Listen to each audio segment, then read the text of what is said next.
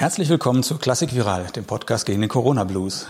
Mein Name ist Arndt Kobbers und ich bin heute zu Gast bei der Harfenistin Maria Graf. Ja, vielen Dank, dass ich hier sein kann heute. Frau Graf, Sie haben mir gesagt, Sie konzertieren nicht mehr. Und wenn ich das richtig gesehen habe im Internet, dann gehen Sie auch dieses Jahr in Pension. Richtig. Und hören auf mit Ihrer Professur an der Hochschule hier in Berlin, Hans Eisler. Warum geben Sie keine Konzerte mehr oder warum gehen Sie in den Ruhestand? 65 Jahre ist doch noch kein Alter für eine Musikerin. ich bin auch gesund und alles wunderbar, aber ich unterrichte sehr lange. Ich habe viele, viele Konzerte gespielt und mit Harfe zu konzertieren ist anstrengend. Man muss dieses Instrument transportieren, viel transportieren. Das geht auf den Rücken. Und es gibt eine Sache, an die glaube ich sehr, und das ist der Generationenvertrag. Mhm. Und wenn man so lange, ich bin 38 Jahre an Hochschulen tätig, mit jungen Menschen, dann ist das Übergeben für mich eine feine Sache. Und ich habe sehr gute Schüler gehabt, die ganze Zeit immer wieder viele ins Orchester gebracht. Und dieses, ähm, dass die so rechts oder links überholen, das, so muss das sein. Mhm. Ja. Ich würde natürlich gerne von Ihnen was über die Harfe erfahren, aber natürlich auch was über Sie persönlich. Wenn man auf Ihre Internetseite guckt und sich die Biografie anschaut, dann beginnt die mit einem Satz, mit diesem Satz. Maria Graf begann mit elf Jahren das Harfenspiel innerhalb der musikalischen Tradition Bayerns. Das müssen Sie mir erklären. Also, ich bin wirklich sehr vom Land Bayern, komme ich, und bin mit Volksmusik aufgewachsen. Und das ist diese Tradition, die da gemeint ist. In Bayern fängt man an, in einer Gruppe zu spielen. Wir sind fünf Kinder. Ja, aber das ist doch eher die Zither, oder gibt es auch die Zither, Harfe? Harfe, Gitarre, Hackbrett. Das war unsere Urformation. Äh, Dann kam später noch Geige dazu, zwei Geigen, Kontrabass. Also so wie die Menschen sich verliebt haben, kamen auch die Musiker, die Musiker dazu. Und ich hatte ein unglaubliches Glück, dass ich meinen ersten Unterricht bekommen habe von einer Frau, die äh, Harfenistin, die keinen Unterschied gemacht hat, ob man jetzt bayerische Volksmusik spielt oder egal was. Und das ist die Grundlage. Die Basis ist äh, wirklich super gewesen. Mhm. Ja. Mhm. Und war das Ihr Wunsch, äh, die Harfe zu nehmen, oder war die noch übrig in der Familie? So ungefähr. mein Bruder hat eine Zither geschenkt bekommen und dann hat der damalige Leiter vom Richard Strauss Konservatorium mich gesehen und ich hatte damals so weiße Locken, Engelchen, Klischee natürlich. Ja. Und dann sagte der, zu dir würde das doch wunderbar passen mit der Harfe. Dann hat die ganze Familie auf eine Harfe gespart. So kam ich zur Harfe. Es war nicht ein erklärter Wunsch. War das denn schon so eine große Harfe, so eine richtige? Nein, nein, nein, nein. bayerische Liederharfe, mhm. Einfachpedalharfe. Also mhm. diese großen, die würden den Rücken der Kinder kaputt machen. Mhm. Das ist zu schwer. Ja. So ein Ding wiegt 40 Kilo. Ja. Wie alt waren Sie, als Sie angefangen haben? Elf. Jetzt fangen die an mit fünf, sechs, auf so kleinen irischen Harfen. Also die Harfe in der Zeit, in der ich also wie alt war Moment 56 geboren, muss rechnen, mit 67 angefangen. Das hat sich, äh, äh, das explodiert. Die hat eine Blütezeit erlebt und da muss man leider sagen, durch Corona droht es wieder äh, richtig so ein bisschen einzufallen, das Ganze. Ja. Schade, weil es haben viele Komponisten für die Harfe komponiert. Wir haben in Berlin allein, glaube ich, acht freie Gruppen, wo die Harfe ein Ensemble-Instrument mit dabei ist.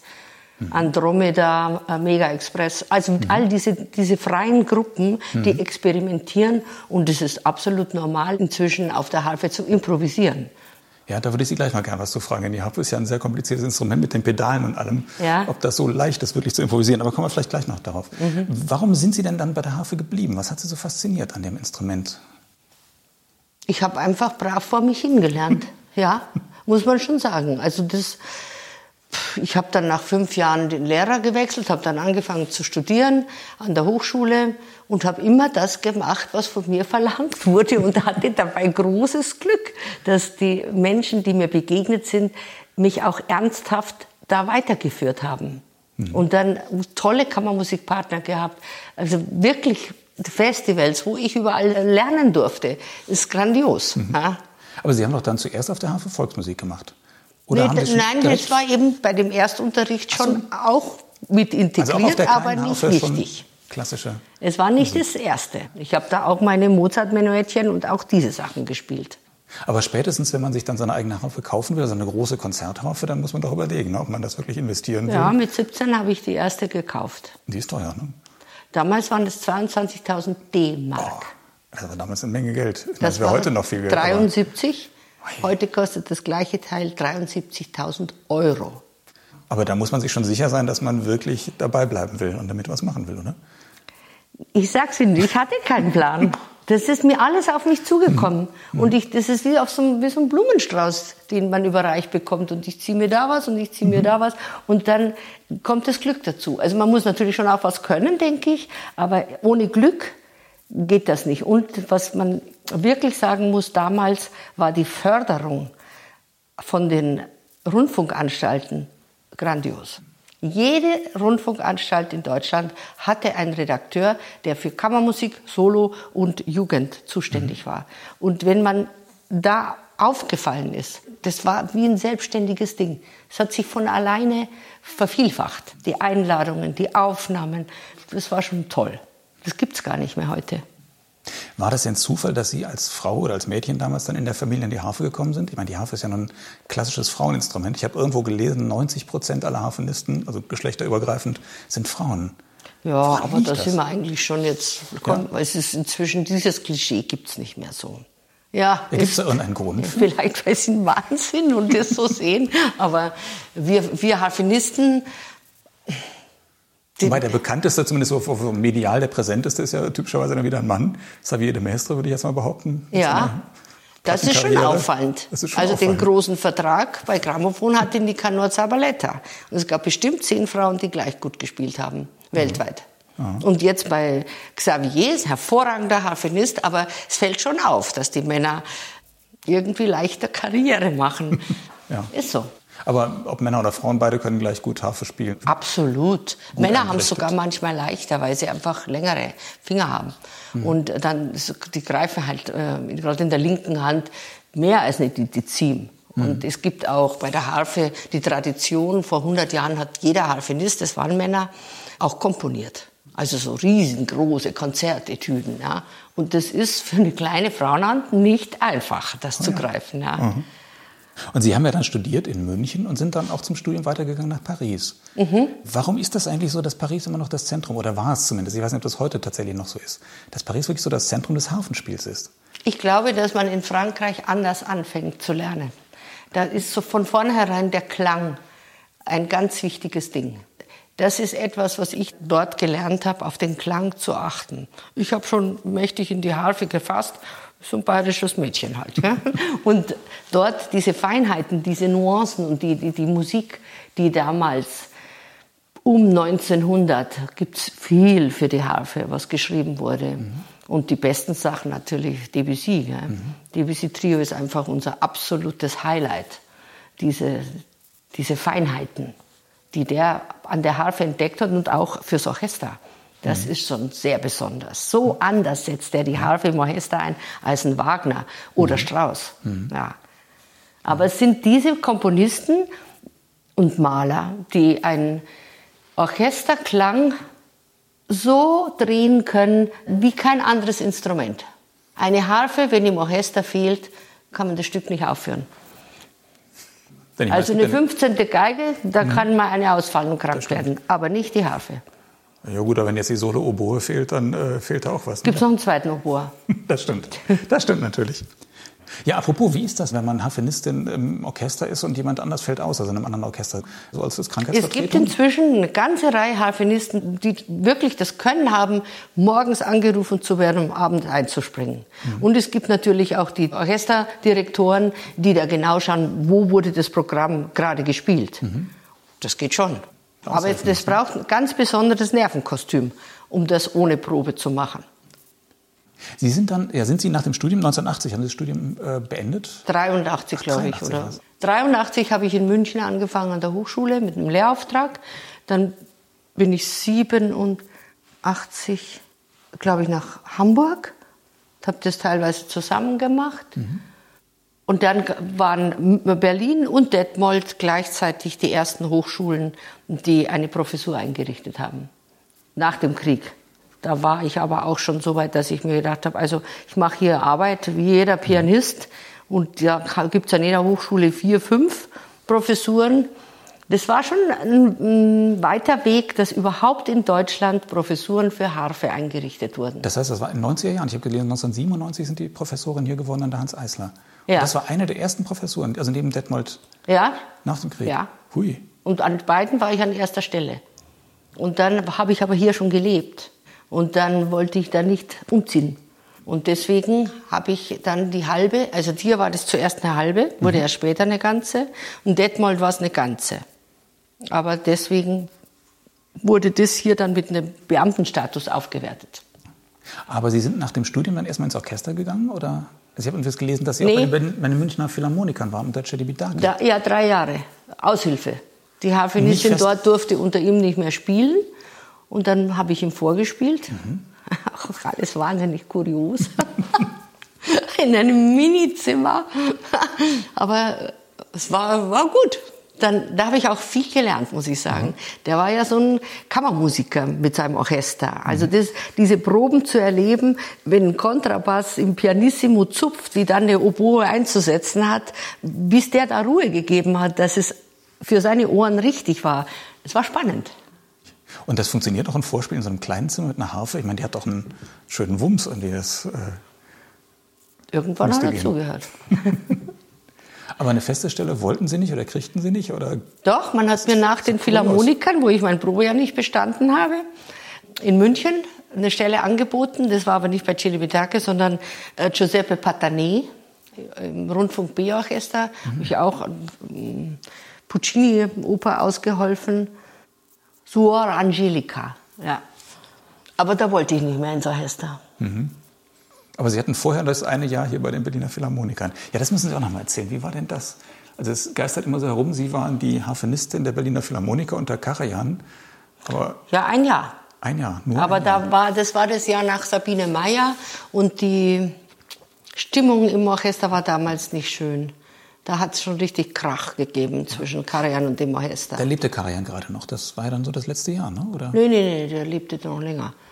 Äh, der also ich war 86, 87, dann, ich weiß nicht genau, wann er gestorben ist. Sabine Meyer. Ah, ich dachte, das wäre irgendwie ganz zum Schluss gewesen. Nee, Kurz nee, nee, dann äh, Sabine ah. Meyer, das muss dann 85 gewesen sein. So. Ja? Aha. 85, 86 und dann war ich die nächste Frau in der Soloposition, wobei das ja für Harfe okay ist. Mhm. Ja, das wurde ja genehmigt sozusagen, aber trotzdem, äh, ich hatte bis dahin nie erlebt, diskriminiert zu werden als Frau. Gerade mit meinem Instrument nicht. Mhm. Aber da ist es passiert. Da habe ich den feinen Unterschied äh, kennengelernt. Wie, wie drückte sich sowas aus?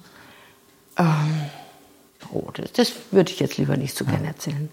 Nee. Aber waren keine schönen Erlebnisse? Nein. Man kann sich sowas heute, oder ich kann mir das zumindest gar nicht mehr vorstellen. Es gab mit keinem äh, Dirigenten ein Problem. Mhm. Aber es gab schon Kollegen, die massiv äh, mich angegangen haben. Ja.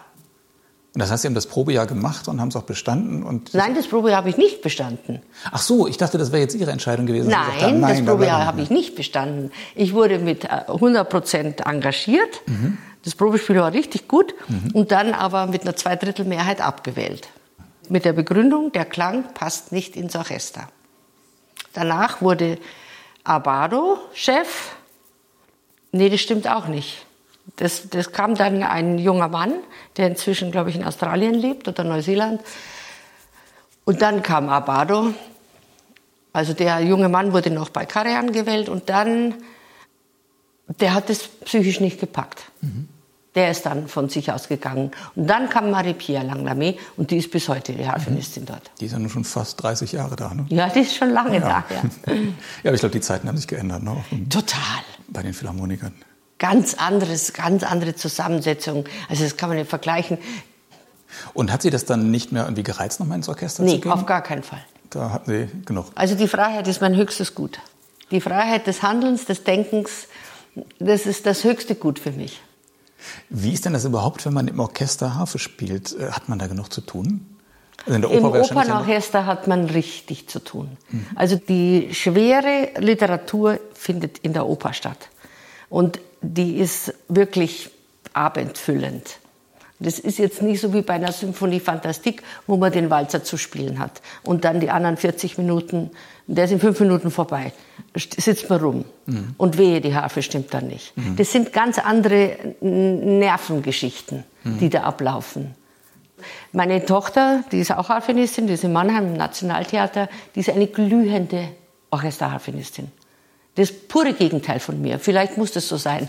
Gehört auch zum Generationenvertrag. Und da habe ich das sehr schätzen gelernt, was es heißt, im Orchester Harfenistin zu sein. Ja. Aber es ist doch blöd, es gibt so viel schöne Literatur, wo man als Harfenistin dann nichts zu tun hat. Sei es jetzt Brahms, sei es Bruckner, äh, Mozart, also im Symphonieorchester, wo man Ja, das wird natürlich, dann gibt es auch oft Anfeindungen, warum die Harfenisten, die müssten ja eigentlich nach Noten bezahlt werden im Vergleich zu dem, was ein Geiger oder ein Cellist äh, leisten muss. Oder Flötist. Ja, man hat viel Freizeit. Ja, ne? aber das, das, so kann man eben nicht äh, die, die äh, Orchestermenschen beurteilen. Dafür müssen wir fertig geübt am Saisonbeginn da sitzen. Und da wird nicht zum ersten Mal zum Instrument gegriffen, sondern da müssen die Sachen sitzen. Aber ist man denn überhaupt in so ein richtiges Orchester, in den Verbund eingebunden, wenn man wirklich nur so relativ selten da ist und dann so an der Seite sitzt und ab und zu mal spielt und ansonsten. Sie meinen Lobby? Ja, ich meine jetzt so in den ganzen, das ist ja auch ein sozialer Verband, so ein Orchester. Ja, die und wenn Lobby alle immer nur spielen und schwer. dann sitzt da eine, eine oder ein Narr und äh, ist selten da und wenn, dann spielt er auch selten. Ist doch ein Problem, oder? Allem, Muss man, nicht sein, aber es ist oft, leider ist es oft ein Problem, weil wir sind, in der Oper sind es höchstens zwei mhm. und im Symphonieorchester immer nur eine. Und dieses, wenn es um Dienstzählungen geht oder solche Sachen, da sind die Harfenisten schon oft sehr allein.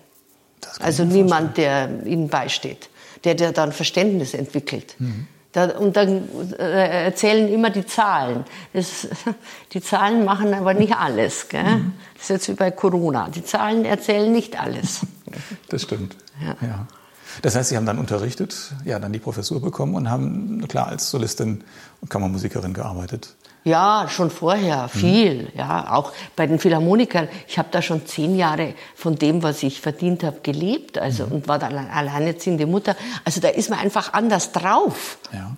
Als immer zum Bückling zu machen. Da, da gab es einen Herrn, äh, der hat zu mir gesagt, ich werde Sie immer grüßen, aber ich bin gegen Frauen im Orchester. Das war aber noch, das war aber noch nett. Da kannte ich mich aus. Mhm. Ja. Das habe ich dem nicht übel genommen. Aber war denn damals und ist heute der Markt groß genug oder die Nachfrage auch als, als Solistin und Kammermusikerin, als Harfenistin zu leben? Und gibt es genug Repertoire? Zweite Frage sind ja nur zwei Fragen. Also, gibt es wirklich genug Musik? Beides kann ich nur mit Ja sagen. Also diese Zeit jetzt hat ein bisschen den Stempel, brauchen wir das oder kann das weg? Und zwar schon vor Corona. Die Frage nach Nachhaltigkeit, Tiny House und was nicht alles. Ja?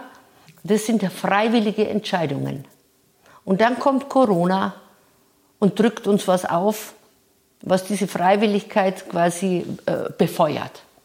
Wir müssen, wir müssen uns mit weniger zufrieden geben. Und dieses ist natürlich für die Kultur eine Katastrophe. Eine wirkliche Katastrophe, weil Kultur ist in allen Bereichen, ob mit Musik, mit Malerei, mit ähm, Poesie immer Ausdruck unseres Daseins, unseres jetzigen mhm. Daseins. Und das einfach so zu kappen, das finde ich, also das ist so schwer. Ob das wiederkommt, was wir vorher hatten, schwierig. Also zum Beispiel jetzt bei den Studenten. Ja? Jetzt ist das dritte Semester, wo sie Klassenabende haben, wo kein Mensch zuhört. Das ist das Schlimmste, das habe ich vorher nicht gewusst. Das äh, Publikum zur Ausbildung so wahnsinnig mhm. wichtig ist. Mhm.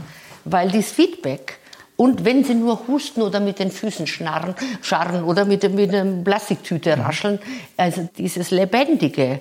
Und ich kriege die zur Ruhe. Das, was da in einem passiert, an Abenteuer, das haben die jetzt nicht. Aber beim nächsten Klassenvorspiel oder beim nächsten Klassenkonzert im halben Jahr sitzt hoffentlich das Publikum wieder da. Und irgendwann in zwei oder drei Aber Jahren wird man sind schon einige auf der Strecke geblieben. Ist ja nicht das jeder kann natürlich Kämpfer. sein, dass zwischendurch jetzt einige auf der Strecke bleiben. Das kann ich mir sehr gut vorstellen. Diese Zeit ist komplett für Ja. Kämpfer gemacht. Ja, bestimmt. Die die Kämpfer und dann kommt noch etwas hinzu, was mein Leben betrifft, was ich nie gelernt habe und nie lernen musste. Das ist Selbstvermarktung.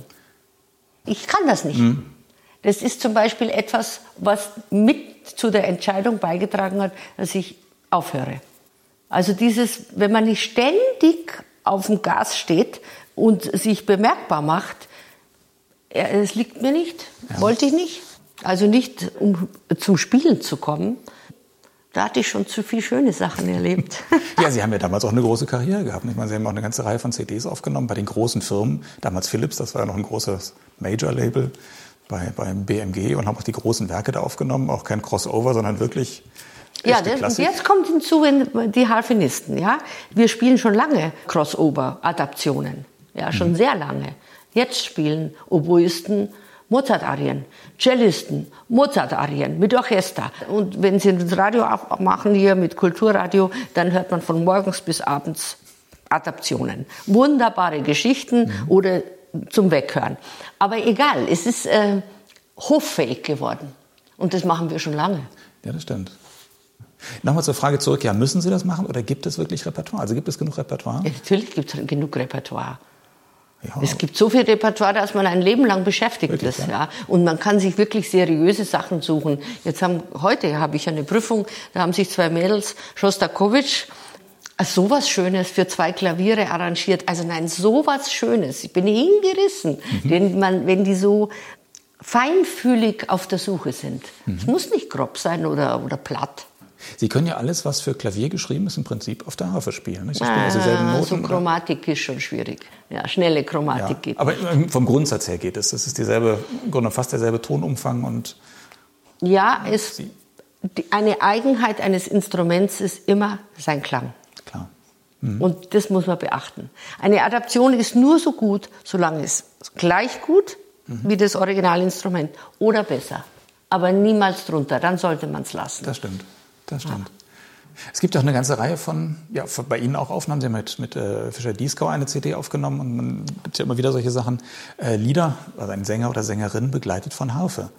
Ja, das kommt mehr zum Beispiel jetzt. Und dann gibt es einen Bereich, und das ist auch etwas, was ich schon länger äh, im Kopf habe. Die Harfe ist ein Instrument, was in der Hospizbewegung sehr wichtig werden kann. Man kann sich nicht mit Trompete in Flur stellen. Stimmt. Und auch nicht mit einer Geige und auch nicht mit einer Querflöte. Aber mit einer Harfe. Das ist ein Instrument, was, wenn man böse sein will, sagt einlullt mhm. oder beruhigt. Mhm. Aber das, und das kommt in der Bibel schon vor. Wie der David den Saul beruhigt damit. Mhm. Nur die Harfe dann erstmal da ins Hospiz zu bringen, das ist dann ein Problem. Och, du ne? kannst da stehen bleiben. Oder wenn das eine Einrichtung ist, die das begrüßt. Mhm. Wir haben ja wechselndes Publikum, das ist jetzt gemein gesagt, aber so ist das. Also ich finde, das ist noch zu wenig ausgereizt. Also insgesamt bedeutet für mich dieses Aufhören, jetzt natürlich hätte ich weitermachen können, ja, aber ich habe noch was anderes vor im Leben. Und das ist ein bisschen vom Gas gehen. Ja, ich habe irgendwo im Internet auch eine Petition gesehen, da geht es darum, dass befürchtet wird, dass Ihre Stelle, also die, eine volle Stelle, jetzt zu einer halben Stelle degradiert ist. Ich weiß nicht, ist das passiert? Ist passiert schon. Ja, wie ist denn das? Da stellt sich für mich natürlich auch die Frage, ähm, gibt es denn überhaupt die Nachfrage oder gibt es so, so viel Bedarf an Harfenisten? Man kann natürlich sagen, es ist toll, wenn Eine Leute... Hochschule muss nicht nach Bedarf ausbilden. Ja, aber auf der anderen Seite, wenn sich Leute jahrelang dann wirklich, sagen wir mal, konkret mit der Harfe beschäftigen und einen Abschluss machen und kommen auf den Arbeitsmarkt und wissen gar nicht, was sie machen sollen und sind dann unglücklich, das ist ja auch traurig, oder? Das gibt es aber bei jedem Instrument. Gucken Sie, wenn wir Klavier, wo, sind, wo haben wir denn die ganzen Klavierpianisten? Wo sind denn die alle? Wobei sich das grundsätzlich die Frage stellt, ne, bei, den, bei den Musikhochschulen, ob da nicht viel zu viele Leute ausgebildet werden. Also auf der einen Seite ist es natürlich ideell, eine sehr alle Universitäten. Sache. Ja. Brauchen wir so viele Architekten? Brauchen wir Richtig. das? Ja, wir brauchen jetzt Pfleger. Ja. Hm. Wir mhm. brauchen, also was ich in der Kunst darf man nicht danach fragen, was wir mhm. brauchen. Aber haben Sie nicht trotzdem manchmal ein schlechtes Gefühl gehabt, ein schlechtes Gewissen gehabt, dass Sie gesagt haben, Sie bilden diese Leute ab und so tolle Musiker und die kommen auf ein Berufsleben und haben vielleicht Probleme später irgendwie davon zu leben und wissen nicht, was sie machen sollen? Weil sie einfach nee, ich habe immer versucht, werden? solche nicht zu nehmen. Also ich, ich habe immer versucht, äh, Typen zu finden, also wirklich eine Type. Mhm. Ja? Das, das ist die verschieden. Sie sollen auch nicht so spielen, wie ich spiele, sondern die sollen sich finden, die sollen Ausdruck finden. Manchmal hätte ich mir zum Beispiel, jetzt habe ich eine, wo ich mir immer denke, mein Gott, die wäre eine tolle Agentin für Harfe. Ja? Die sind so verschieden, das ist äh, prima, das erleben zu dürfen. Aber was kann man als Profi-Harfenistin machen, wenn man nicht ins Orchester geht? Also kann man wirklich als Solistin leben? Mit Unterricht, ja. Und unter, unser Unterricht in Deutschland ist noch nicht annähernd dementsprechend ein Anfängerunterricht wie bei Geige. Also da wird noch unterrichtet, kriege ich ja mit. Wer gut ist, behilft sich, aber dann fehlen Grundlagen. Gell? Wirklich, ja? Also die Basis ist oft ohne Methode. Wobei ich mir vorstellen kann, dass es nicht allzu viele Kinder gibt, die auf die Idee kommen, Harfe zu lernen. Oh, Oder doch. Eltern, die sagen, jetzt lern doch mal Harfe. In, Mün also in, in, Bayern, wenn sie Jugend musiziert, boah, ja gut, wenn es da aus der, aus der Volksmusik noch kommt, ja. da ist es man, für Nee, den, ich sag's Ihnen ja, die Harfe ist wirklich gerade so ja. am Blühen gewesen. Wirklich, ja? Und das befürchte ich mit solchen Maßnahmen, woanders wurde auch eine Stelle aufgewertet. Ja, das gibt's ja auch. Und ich, ich mag auch gar nicht sagen, dass es meine Stelle ist. Es ist eine Professur. Mhm. Genauso wie eine Geigenprofessur oder Celloprofessur. Äh, es ist auch die Chorprofessur gekürzt worden. Es ist schon schade. Das finde ich wirklich schade, weil das sind etwas zu verringern oder zu kürzen. Das ist für sehr lange Zeit so. Etwas aufzubauen dauert viel länger, als einmal etwas zu kappen. Mhm. Jetzt stellt sich mir aber dann nochmal die Frage äh, in den, in den entscheidenden Gremien oder auch bei den Kollegen, die andere Instrumente spielen, Geiger, Cellisten, Pianisten, zählen Sie da als Harfenistin dann doch wieder als Exotin und sagen, also eine volle Stelle brauchen wir doch gar nicht. Lieber noch eine zehnte Professur für Geige als. Äh, Sind Sie informiert? Stelle. Hört sich so an. Nee, bin nee. ich nicht. Nein, aber ich könnte mir das vorstellen, dass man als Harfenistin immer noch äh, Exot ist. Wäre irgendwie schade, aber ich, ich könnte es mir irgendwie vorstellen. Ist, ist das tatsächlich so? Mhm. Nein, ich kenne überhaupt Exot keine Exot ist vielleicht das falsche Wort.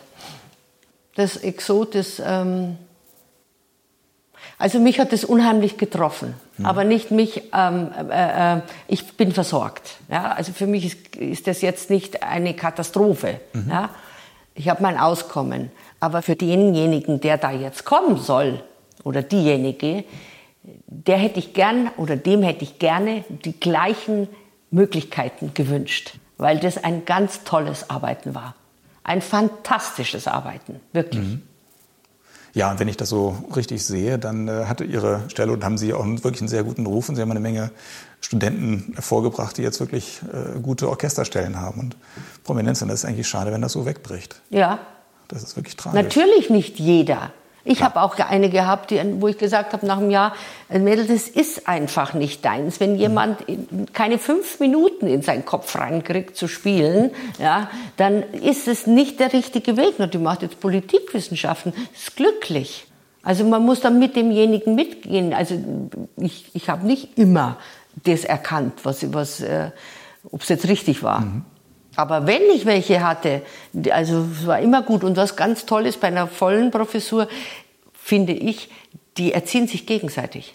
Also wenn so einer, der am Ende seines Masterstudiums ist und einer anfängt, dann können die die Werke hören. Mhm. Da brauche ich nicht viel erzählen von Qualität. Die wissen ja. ganz genau, wo es hingeht. Glaube ich. Ja. Ist das auch so eine verschworene Gemeinschaft so ein bisschen, also eine Familie, so die Hafenisten? Schon, ja. Also immer wenige. Das kommt mir mal vor. Also Slowenien hat 1,2 Millionen Einwohner. Das ist ein ganz anderes Land als unseres. Ja. Die wenig, wenige müssen immer anders. Also wir haben zum Beispiel eine, eine wie heißen die, Vereinigung deutscher Harfenisten. Sowas gibt es nicht für Geige. Aber Fagottisten, die haben das auch. Ja, das ist auch überschaubar und da kennt man sich dann irgendwann. Also ich wünschte mir, dass wir immer noch lernen, mehr solidarisch zu sein die Harfenisten untereinander. Aber es kommt. Die Jugend ist super. Ja, auf der anderen Seite, das erinnert mich dann irgendwie so ans Fußball, an Fußball, äh, wo viele Spieler ja auf verschiedenen Positionen spielen können, aber die Torwarte, da gibt es immer nur einen. Und da ist ein Hauen und Stechen. Das ist ja bei der Harfe auch so ein bisschen so. Ne? Da gibt es in jedem Orchester gibt's eine einzige Stelle und das ist ja dann doch nicht, noch nicht viel.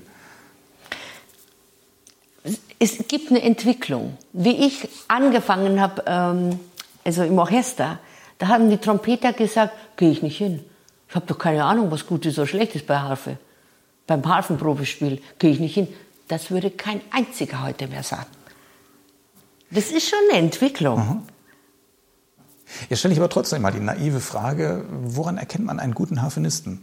Also natürlich jetzt musikalisch was rüberkommt oder was, ob, das, ob jemand musikalisch gut spielt oder nicht, das merkt man. Sprechen Sie eine Fremdsprache sehr gut? Sehr gut, würde ich jetzt nicht sagen, aber ja, kann mich in Fließen unterhalten auf Englisch. Eben, dann erkennen Sie auch, wenn der andere nicht gut spricht. Mhm. Aber gibt es weil, es geht ums Verstehen. Wenn Sie das, was der da macht, nicht verstehen, war es nicht gut. Es geht ums Verstehen. Aber gibt es trotzdem irgendwelche Dinge, rein technisch, wo Sie als Profi sagen, das ist besonders schwer auf der Harfe oder da merkt man, ob jemand das wirklich gut kann oder da kann man noch dran arbeiten? Ja, natürlich. Mir hat noch jemand erzählt, das Legato auf der Harfe zu spielen, das ist ziemlich das Schwierigste. Und da würde ist man schwer, merken, ja. ob jemand das wirklich kann oder nicht. Richtig, ist schwer. Nagelgeräusche, wo man ständig dran stößt, das sind, ähm, war zu meiner Zeit, Ausbildungszeit, noch völlig selbstverständlich. Hat mich maßlos gestört. Mhm. Und dann ist es immer mehr geworden, dass, das, dass man das, gibt's nicht mehr. Es ja. gibt keine Aufnahmen mehr mit Nagelgeräuschen. Ja. Und als Laie stellt man sich das Schwierigste vor, dass man da diese ganzen Seiten hat und die richtig trifft. Aber das ist wahrscheinlich für Sie auch überhaupt kein Problem mehr. Die sind ja verschiedenfarbig. C ja. ist rot, ja. F ist blau. Aber trotzdem, da gucken Sie nicht mehr hin irgendwann, ne? Doch, doch, das brauchen wir. Ja, schon? Ja, das unbedingt. Also das ist so wie das ist so wie beim Klavier, wo man dann das C äh, und die zwei Schwarzen, das mhm. ist auch die mhm. Orientierung. Mhm. Das ist völlig unterbewusst da. Aber sonst kämen wir in Teufelsküche, ja. Also es gibt ja die, die äh, barocken Harfen, die Trippelharfen, mhm. die haben ja drei Reihenseiten. Ja. Also das ist für Brillträger wie mich richtig schwer. Ja, jetzt erklären Sie doch bitte nochmal dieses, dieses Konzept mit den Pedalen, wie das funktioniert. Also es gibt ja die, wie gesagt, sind die, im Grunde wie die weißen Tasten im Klavier, so kann man sich das vorstellen, nicht? Und genau. jede Seite und die Oktavseiten dazu können verstellt werden, ein oder zwei Töne höher. Also wenn alle Pedale raus sind, ja. haben wir die längste Spannung. Genau. Das ist ein Cess. Mhm. Dann trete ich alle einmal rein, mhm. dann habe ich C, D, E, F, G, A, H, mhm. C. Wieder diese sieben Oktaven. Dann trete ich sie nochmal rein, dann habe ich Cis. Dann mhm. habe ich alle Kreuze. So läuft das. Ja. Das heißt aber, wenn ich ein Stück spiele, wo ich unten ein C brauche und oben ein Cis, wird es problematisch. Und dann muss man enharmonisch verwechseln, so heißt das.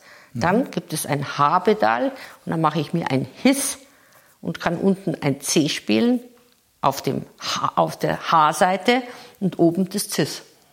Legen Sie sich das denn vorher fest, die Pedale, ja. oder haben Sie die normalerweise in einer Das ist wie so eine dritte, ich sage immer wie bei der Orgel. Also die Orgel hat ja auch quasi so eine dritte Zeile, nur die spielen ja Melodie. Mhm. Und bei uns ist es ähm, manchmal völlig entgegen des Gefühls, muss man da unten rumtapern. Und das möglichst geräuschlos und ja, ohne dass man es hört. Also das mochte ich auch nie. Mhm. Wenn man die Mechanik der Harfe hört, ist unelegant. Das heißt, wenn Sie jetzt einen Fiss brauchen, dann stellen Sie das vorher schon, legen Sie es vorher schon fest oder machen Sie das in dem Moment, wenn Sie es brauchen? Also das, das kommt drauf sehr schnell. Wenn ich einmal F da, da, da, da, da, da, da, da, da, Also es geht auch sehr schnell. Sie ja. können auch sehr schnell mit den Pedalen ja. Ja. agieren. Ne? Das ist nicht so, dass Sie es lange vorher festlegen Das ist müssen. wie Ballett manchmal, da unten. Ja, das glaube ich. Da kann man trampeln oder ganz vorne treten. Und wie schaffen Sie es, sich zu merken, in welcher Stellung die Pedale sind?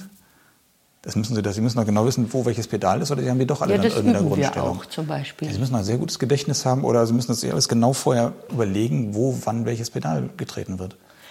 Genau, das muss man einfach organisieren. Genau organisieren und auch wissen, wo habe ich meine Füße, wo viele Pedale sind, zum Beispiel ist bei Walküre, Feuerzauber. Mhm. Dieses Ding da, das ist richtig schwer. Mhm. Viele Pedale. Manchmal pro Sechzehntel muss man zwei treten und so oder so. Ja. Und wie ist das jetzt, wenn Sie vom Blatt spielen? Schwer. Das Solche Sachen, aber ich habe wahnsinnig gern immer Continuo auf dem Blatt gespielt. Mhm. Also es ist ein diatonisches Denken. Ich übe das mit den Studenten so, dass ich sage, C-Dur, S-Dur, F-Dur, A-Moll. Die mhm. müssen sofort, sofort müssen die Füße wandern. Mhm. So kann man das schon üben.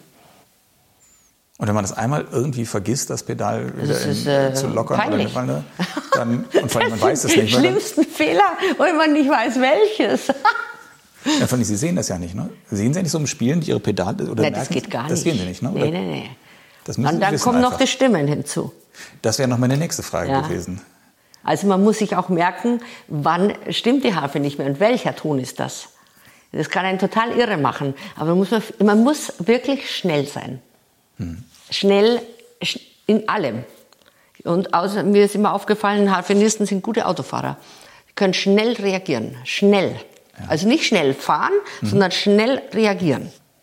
Ja, wie ist das? Verstimmt sich so eine Harfe leicht? Ja, oder, ununterbrochen. Oder gibt es mittlerweile auch so, so Kunststoffseiten, die ja relativ gut halten? Also bei der Geige finde ich das faszinierend, wie selten Geiger noch stimmen müssen. Nee, wir haben Naturdarmseiten schon. Ja? Es ist immer noch Naturdarm, ja. Also wenn es morgen ein Regentag wäre, würde die heute Nachmittag schon spinnen. Es ist auch manchmal wie so ein Feuchtigkeitsanzeiger. Also da wird auch noch geforscht dran. Gell? Mhm. Also diese Harfen, die Doppelpedalharfen, die gibt's ja erst seit so 1820, 1830. Era hat diese Harfen gebaut und entdeckt, dass man das so macht, hat sich auch durchgesetzt. Mhm. Aber dies mit dem Stimmen, da gibt's welche, die Firmen, die arbeiten da dran. Dass man so einfach das elektronisch macht, gell? das hat da oben so einen Tonabnehmer und dann mhm. macht man drückt man nur drauf und dann ruckelt es sich alles zurecht. Wobei ich nicht so ein Freund bin, weil wenn ich in C-Moll spielen will, stimme ich auch in C-Moll und in S-Dur. Also Stimmen ist eine Geschmackssache. Also wirklich. Also zum Beispiel Geiger, es gibt Geiger, die nehmen einen Halbton so irre hoch, mhm. da, ah, da stellen sich bei mir die Haare auf. Und wenn ich ein Händelkonzert B-Dur, dann stimme ich das Teil in B-Dur. Dann klingt es einfach schöner. Und wenn die, das tiefe B und das hohe D, das ist wie beim Klavier, nicht schön wie eine Dezim klingen, mhm. uh, da muss man aufpassen. Ja. ja, das stimmt. Ja gut, und dann kommt ja noch dazu, dass die, dass die Harfe ja doch sehr groß ist und sehr unhandlich ist. Und ja, haben Sie das Instrument dann immer früher mitgehabt oder haben Sie ja, ich war leider so jemand eins und in der, im Orchester eins? Ich, fast, ich bin fast immer mit meiner Harfe Wirklich? gereist, ja. Ist die schwer oder ist die einfach schwer. nur groß? Schwer ist sie auch, ne? Die schwer ist, ist ja auch. Sondern sie ist auch schwer. Und damals, wie ich jung war, gab es noch keine Harfenwagerl. Jetzt gibt es Wagerl, mit mhm. denen fährt man, die fahren in der Hochschule komplett allein selbstständig mit den Teilen rum. Mhm. Jeder hat sowas. Aber damals gab es das noch gar nicht.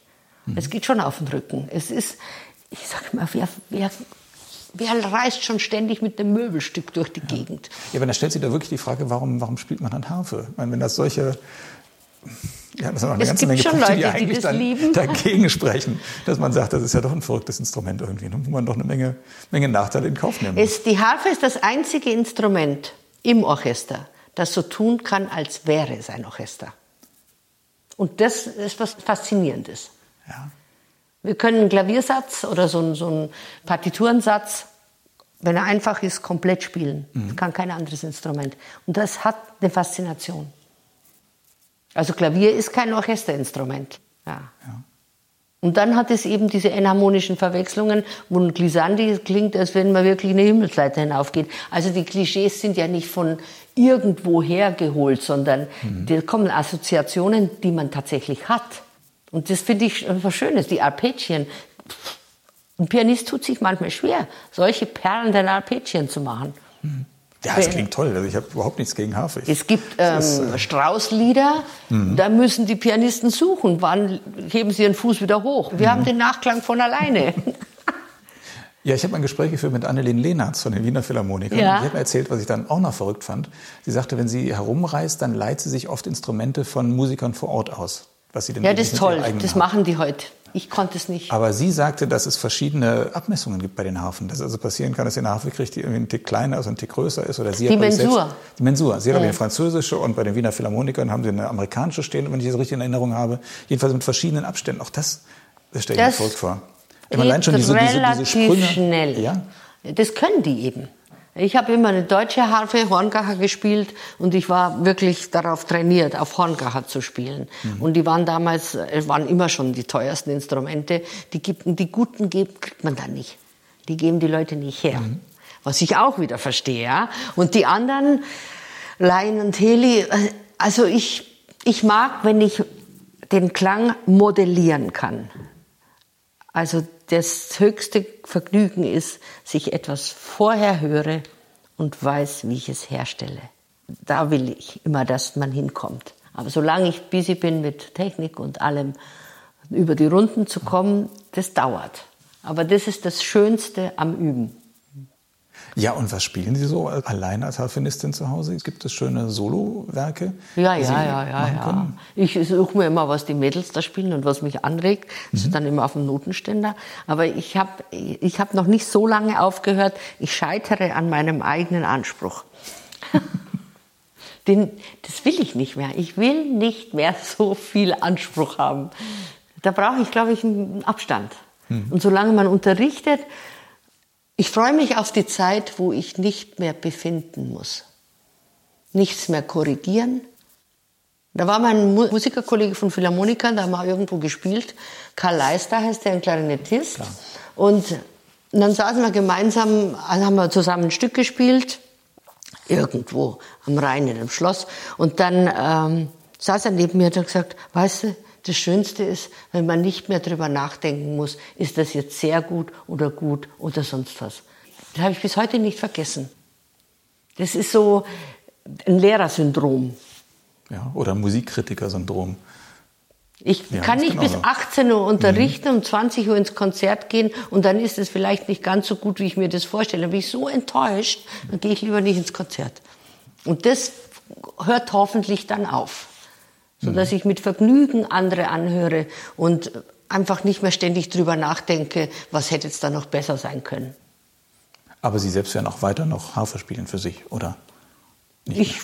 denke ja. Na, ich habe keine Schmerzen, nichts. Mhm. Ja, aber der Druck ist schon immens. Gell? Also Rezital ist einfach das Schwerste. Eineinhalb Stunden alleine spielen und das ist etwas, was die Harfenisten am ehesten machen. Mhm. Und dann kommt eben diese Selbstvermarktung dazu. Die geben ja so Gas. Also ich ziehe meinen Hut davor. Die nehmen sich auf. Das haben die jetzt alle gelernt in dieser Corona-Zeit. Das in dem ersten Semester, also genau vor einem Jahr, waren noch die wenigsten dazu fähig. Inzwischen machen die alle ihre Bewerbungen für Erasmus, alles mit Video. Das muss man lernen. Das muss man aushalten, sich dabei zuzugucken. Ja? Mhm. Ja, aber für Sie war das doch sicherlich auch eine tolle Sache, wenn Sie äh, Konzerte gegeben haben, ob jetzt mit Orchester oder ein Solo-Rezital, dass das Publikum immer gesagt hat, Mensch, was man mit so einer Harfe alles machen kann. Man natürlich weiß man, aber trotzdem, man sieht es ja doch sehr selten im Konzert. Und dann wirklich mal zu sehen, was man alles mit so einem Instrument machen kann und wie toll das sein kann. Ich kann mir vorstellen, dass das Publikum dann sehr begeistert irgendwie auch ist und sehr fröhlich ist. Wie gut eine Geige sein kann, weiß jeder, oder wie gut ein Klavier sein kann. Aber eine Harfe sieht man sehr selten. Ich glaube, es geht jetzt gar nicht nur so um das Instrument, sondern die Musik muss halt gut sein. Die Musik gell? muss natürlich auch gut ja. sein. Ja, aber trotzdem. Und das ist halt äh, tatsächlich ein Mangel. Mhm. Unsere Musik, wir haben zwar ein Mozart-Konzert mit Flöte, es gibt kein Cello-Konzert von Mozart, sage ich mhm. immer. Immerhin haben wir das. Aber es fehlt schon, ähm, uns fehlt zum Beispiel ein richtig gutes, modernes, Avantgarde, 20. Jahrhundert. Mhm. Ende 20. Wir haben keins. Wir haben kein Konzert. Wir haben Chinastera, da sage ich immer, das ist wie auf dem spanischen Jahrmarkt. Ja, ich kann das Stück nicht so leiden. Mhm. Ja. Ja, was gibt's denn noch? Glier und Reinecke und. Äh, ja, aber das ist ja alles. Das ist ja gut, das ist jetzt 19. Äh, Jahrhundert. Ja, ja. Also wir haben die, die meisten sind Doppelkonzerte von Lutoslawski mit Oboe und Harfe. Sehr gutes Stück, finde ich mhm. ganz toll. Mhm. Aber so ein richtig gutes ich hätte wahnsinnig gern von Ligeti noch ein Stück gehabt, aber der ist so früh ja. gestorben. Ja, das ist war das nicht mehr.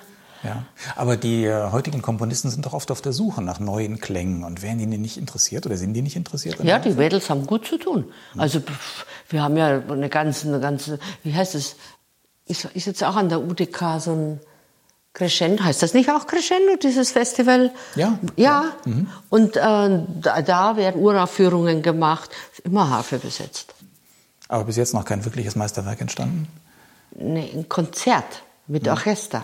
Ohne dass das Orchester einen kaputt dröhnt. Das muss mhm. aber auch noch so besetzt sein. Also fein besetzt. Und dann stelle ich mir immer vor, dass man eine Harfe ganz anders stimmen könnte. Also man muss ja nicht so diatonisch stimmen. Stimmt. Wo ist denn eigentlich der Vorteil? Die Frage muss ich dann doch nochmal stellen. Wo ist denn überhaupt dieser Vorteil der, der, der Pedal- oder dieser Doppelpedalharfe? Es gibt ja diese, wie heißt sie denn, die Trippelharfe und auch die mit ja. den zwei Reihen. Also man kann es ja auch schon so konstruieren, dass man keine Pedale treten muss und trotzdem alle Töne spielen kann. Ja, dann wird aber alles leiser, gell? Aha.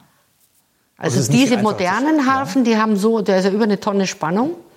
Das heißt, man kann richtig Druck ausüben und dann gibt es auch mehr Klang. Mhm. Und äh, bei, der, bei den, die sind ganz dünne Seiten. Also das kann man nicht so konstruieren? Das wäre doch eigentlich viel einfacher, ne? wenn man alle Töne greifen könnte und man müsste ich, nichts mehr verstellen. Dann müssten Sie Roboterhände haben. Ja? Nee, das geht nicht. Geht nicht? Schade. Nee. ja. Dann äh, bleibt mir nur zu sagen, dann wünsche ich Ihnen einen guten Start in Ruhestand oder ins, ins ja, Leben nach dem so, Berufsleben. Genau. Mhm. Ja, und vielen Danke. Dank, vielen Dank fürs Gespräch, Frau Graf. Gerne. Vielen Dank fürs Zuhören.